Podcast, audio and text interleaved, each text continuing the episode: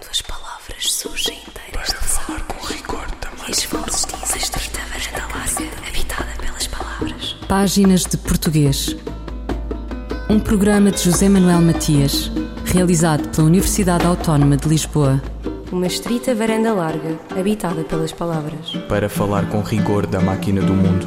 Quando as palavras surgem inteiras das águas e as vozes dizem os nomes na casa da língua. O Centro de Língua Portuguesa da Universidade Nacional Timor-Leste, no âmbito do projeto Foco.UNTL, em articulação com a Embaixada de Portugal, promove as sétimas Jornadas Pedagógicas, cuja edição deste ano decorre entre os dias 19 e 21 deste mês. Uma iniciativa que conta com a parceria do Gabinete de Pós-Graduação e Pesquisa da Universidade Nacional Timor-Leste e com a Faculdade de Educação, Artes e Humanidades. O encontro reúne professores e estudantes universitários de vários departamentos da Universidade Nacional de Timor-Leste. Língua portuguesa, educação pré-escolar, formação de professores do ensino básico, assim como convidados nacionais e internacionais. Esta edição das Jornadas Pedagógicas em Dili tem três objetivos fundamentais: divulgar trabalhos de monografia realizados por alunos finalistas, apresentar comunicações ou pósteres no âmbito dos eixos definidos, partilhar iniciativas e projetos realizados ou em curso no domínio da língua portuguesa. A primeira edição das Jornadas Pedagógicas de Dili teve lugar em 2016. Páginas de Português conversa com o vice-reitor da Universidade Nacional de Timor-Leste, o professor Samuel Freitas. Durante três dias de jornadas pedagógicas, o que é que os professores, os alunos e os que uh, estão envolvidos no projeto Foco, que tem cooperação com Camões e o Entele Camões, e depois que integra no está sob guarda-chuva do Centro Língua Portuguesa. Normalmente, o que procura-se fazer na, no, nas jornadas pedagógicas é mesmo uh, disseminar, uh, transmitir e partilhar tudo que tem a ver com o uso da língua portuguesa, tanto a nível linguística e como língua de instrução em Timor e também em to, todos os países da língua portuguesa. Basicamente, o que, é que se faz é ver até onde o português pode uh, ser uh, disseminado de forma adequada, de forma penetrada na sociedade, sobretudo uh, em Timor-Leste, at através das partilhas entre docentes e entre entre alunos toda a comunidade acadêmica que está envolvida na, no desenvolvimento da língua portuguesa. E com base nas boas práticas da língua portuguesa em outros países, pode ser então feita a, a, a disseminação, porque Timor-Leste, em termos de língua portuguesa, nós queremos, nós temos a língua portuguesa como língua oficial, está escrito na Constituição e também na UNTL ah, numa universidade, em todas as escolas em Timor-Leste, nós utilizamos essa língua como língua de instrução. No entanto, o desenvolvimento, a prática da língua em si, ah, diariamente, ainda é, ah, permanece um desafio, porque mesmo que todos, toda a gente entenda português, a, a fala ou a prática diária ainda não representa o que, é que nós queremos idealmente. Por isso mesmo, as jornadas pedagógicas reúnem todas as componentes que estão cientes da língua, da disseminação da língua portuguesa num país como o nosso, para alavancar cada vez mais os esforços de investir mais na língua portuguesa e também partilhar o que é que tem sido a investigação na área da língua portuguesa, sobretudo feito por pessoas especialistas na língua em si, que até falam da linguística mesmo, que eu sou eu próprio sou da, da engenharia química, não sou nada de língua, então quando falar da literatura ou linguística mesmo, uh, eu não posso abordar de forma muito detalhada. De qualquer forma, o objetivo é para fazer com que, através das jornadas pedagógicas durante vários dias, saia um ingrediente ou saia uh, um conjunto de recomendações ou um conjunto de inputs que possam ser desenvolvidas institucionalmente uh, através da, da, universidade ou das escolas ou através, individualmente através dos participantes no, no sentido de consolidar cada vez mais a língua portuguesa como uma língua oficial da, Timor-Leste. Timor-Leste, eh, então, é, é, um país eh, bastante recente, é um país eh, que tem, então, 20 anos de independência, a língua portuguesa que voltou então a ser, como referiu, língua oficial do território. Nesses 20 anos, como é que tem sido a evolução da língua em Timor-Leste? Eu próprio sou da geração. Eu fui para Portugal em 2001, na altura. Hein? Na altura, comparar, na altura nem toda a gente falava português, muito menos, muito menos os mais jovens. Eu na altura era um dos mais jovens. O nosso contingente até entender português era muito um desafio. Muito menos utilizar a língua portuguesa como língua de instrução em instituições de ensino, seja ensino secundário, ensino primário ou ensino universitário.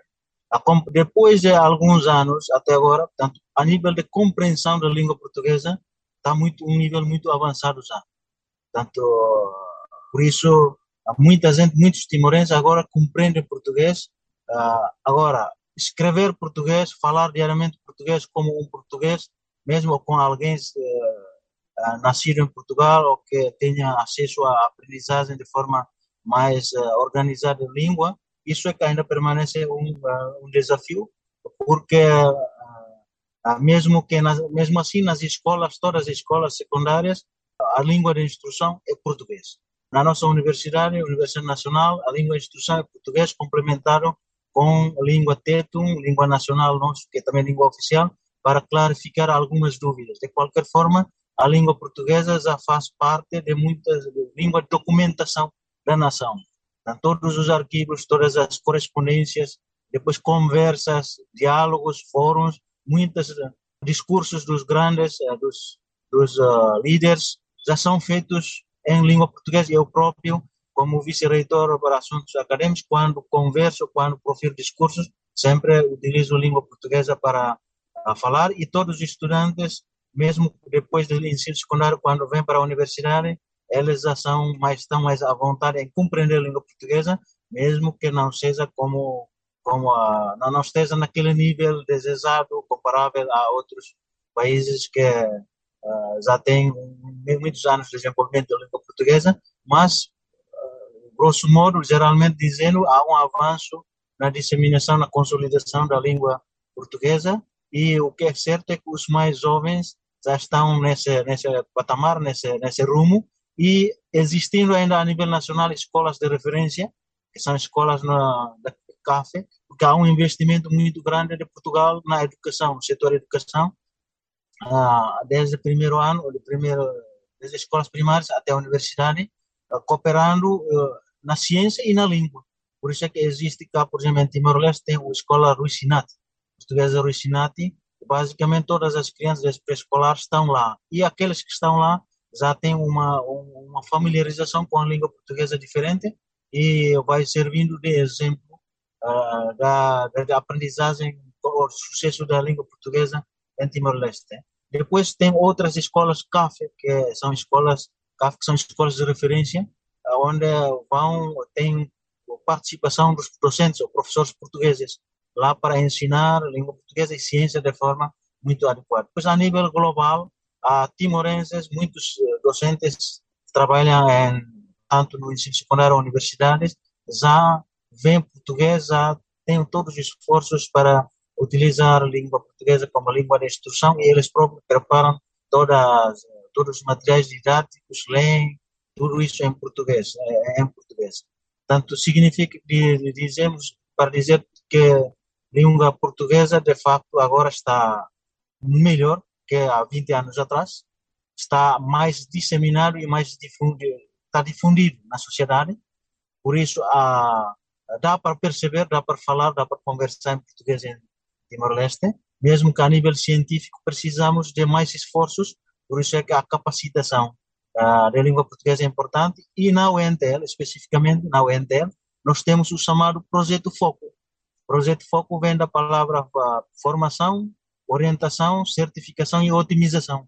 Esse projeto uh, vem como uh, uma, uma cooperação bilateral, colaboração bilateral, bilateral entre Camões e o NTL para uh, trabalhar na, na, na, consolidação ou no desenvolvimento da língua portuguesa a nível em Timor-Leste a, a, partir da UNTL como universidade. O objetivo, o objetivo mesmo é um dia transformar o Centro de Língua portuguesa da UENTEL como um centro que certifica as competências uh, em português uh, a nível nacional. E por isso é que nós temos esse projeto, já vai no quarto ano, uh, vai terminar e vamos estender, e estamos no, na letra C. C significa certificação. Quando os nossos jovens que estão agora a trabalhar nesse projeto, preparando-se para um dia poder trabalhar independentemente na certificação das competências, nesse, quando chegamos a esse nível, já faremos da UENTEL um centro uh, de certificação de língua portuguesa e aí todas, uh, toda a gente que quer formação, quer ter acesso à língua portuguesa para ter cursos, já poderão uh, diretamente vir ao UENTEL. Isso será um instrumento e será um, é um projeto muito adequado para ajudar o país a a melhorar a integração da língua portuguesa em Timor-Leste. Samuel Freitas, vice-reitor da Universidade Nacional de Timor-Loroçai, sobre o ensino da língua portuguesa na agenda das sétimas jornadas pedagógicas que decorrem em Dili, de 19 a 21 deste mês. Eu pedi-te a mão na escola, eu pedi-te a mão na escola Tu bem nova e eu rapazola E cantei-te mesmo sem viola Eu pedi-te a mão na escola. O teu pai estava de guarda O teu pai estava de guarda Com sermão e missa cantada meu amor, eras a minha amada. O teu pai estava de guarda. Mas a tua mãe já sabia. Mas a tua mãe já sabia. Ela viu-nos naquele dia, de mãos dadas na romaria mas a tua mãe já sabia.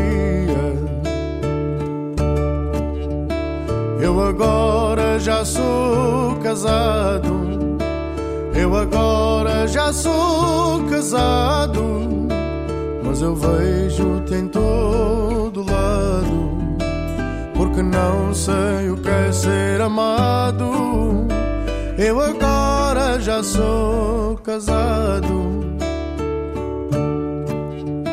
Eu pedi-te a mão na escola. Eu pedi-te a mão na escola.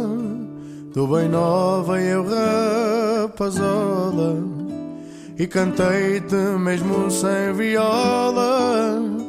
Eu pedi-te a mão na escola. Eu pedi-te a mão na escola. Mão na escola. Eu pedi-te a mão na escola. Eu pedi-te a mão na escola. Luís Trigacheiro. Devemos dizer: a tristeza e a solidão abateu-se sobre mim, ou a tristeza e a solidão abateram-se sobre mim. A resposta da professora Carla Marques. Este é um caso de concordância do verbo com o sujeito composto. Recordemos que um sujeito composto é aquele que é formado por vários constituintes coordenados, como o João e a Maria, ele e eu, ou, no caso da nossa frase, a tristeza e a solidão. O sujeito composto convoca a ideia de uma pluralidade de entidades com a qual o verbo vai concordar. Por essa razão, a gramática diz-nos que, nestes casos, o verbo deve ir para o plural. Assim, devemos dizer a tristeza e a solidão abateram-se sobre mim. Há, todavia, exceções à regra geral de concordância entre o verbo e o sujeito composto. Por exemplo, é possível adotar o singular quando o sujeito composto é colocado à direita do verbo. Podemos, pois, dizer abateu-se sobre mim a tristeza e a solidão. Também é aceitável a concordância no singular, quando os constituintes do sujeito são entendidos como sinónimos, como em a tristeza e a infelicidade abateu-se sobre mim. Por fim, nos casos em que os constituintes do sujeito são apresentados gradativamente, o verbo também pode ser flexionado no singular, como acontece em as lágrimas, os gritos, o choro, uma tristeza infinita abateu-se sobre mim. Eu, El Rei, faço saber aos que este alvará virem que hei por bem me apraz dar licença a Luís de Camões para que possa fazer imprimir nesta cidade de Lisboa uma obra em octava rima chamada Os Lusíadas. Estante Maior, em colaboração com o Plano Nacional de Leitura. Vila Miã, Amarante, 1922. Nasce Agostina Bessa Luís. A terra de Pascoais, Camilo, o Lisboeta, povoaria o seu mundo na literatura numa espécie de corte do norte ampla e diversa, com sibilas e meninos de ouro. O rio do tempo a entranhar-se nas suas diversas personagens. O dia do centenário foi ontem. A imensa obra é para ser celebrada todos os dias, seja no texto agostiniano ou na metamorfose cinematográfica de Manuel de Oliveira, mesmo sem Pleiad em língua portuguesa. Agostina cultivou o aforismo mais relação do que sentença. Quatro exemplos na voz da atriz Maria Henrique. O país não precisa de quem diga o que está errado. Precisa de quem saiba o que está certo. Fim. O que resta é sempre o princípio feliz de alguma coisa. De facto, o verdadeiro estado de liberdade é o de ultrapassar a imaginação. O amor é o invisível no habitual. Sobre a vida e a obra de Agostina Bessa Luís, páginas de português, conversa com Isabel Rio Novo, que escreveu O Poço e a Estrada, biografia de Agostina Bessa Luís, a autora que disse de si ter nascido adulta e que morreria criança. Agostina é autora de uma obra, de uma obra extraordinária em todos os sentidos, uh, extraordinária pela sua extensão, porque estamos a falar de cerca de de 80 títulos onde, onde prevalece a ficção e sobretudo o romance, mas que também tocam o ensaio, o livro de viagens, o livro de memórias, portanto ela cultiva vários géneros. É uma voz absolutamente original, sendo ao mesmo tempo uma voz do seu tempo e uma voz feminina. É uma, é uma, é uma escrita que transcende qualquer rótulo e qualquer classificação que lhe possamos colocar e depois tem aquele toque do, do gênio, aquele toque de, da genialidade, que é sempre um bocadinho inexplicável, como ela própria reconhecia, e que a torna uma, uma, leitura diferente de qualquer, de qualquer outra. Mas além de escritora, também Agostina, como referiu, era uma mulher muito peculiar. Como é que foi Agostina no seu tempo? Agostina foi, um, ao longo da sua, da sua vida, que foi, que foi longa, foi sempre uma mulher hum, muito à frente do seu tempo, sendo do seu tempo e vivendo nas, sua, na, nas suas circunstâncias históricas, obviamente, às quais não, não, se, não se eximiu completamente, mas ela esteve sempre muito à frente do seu tempo.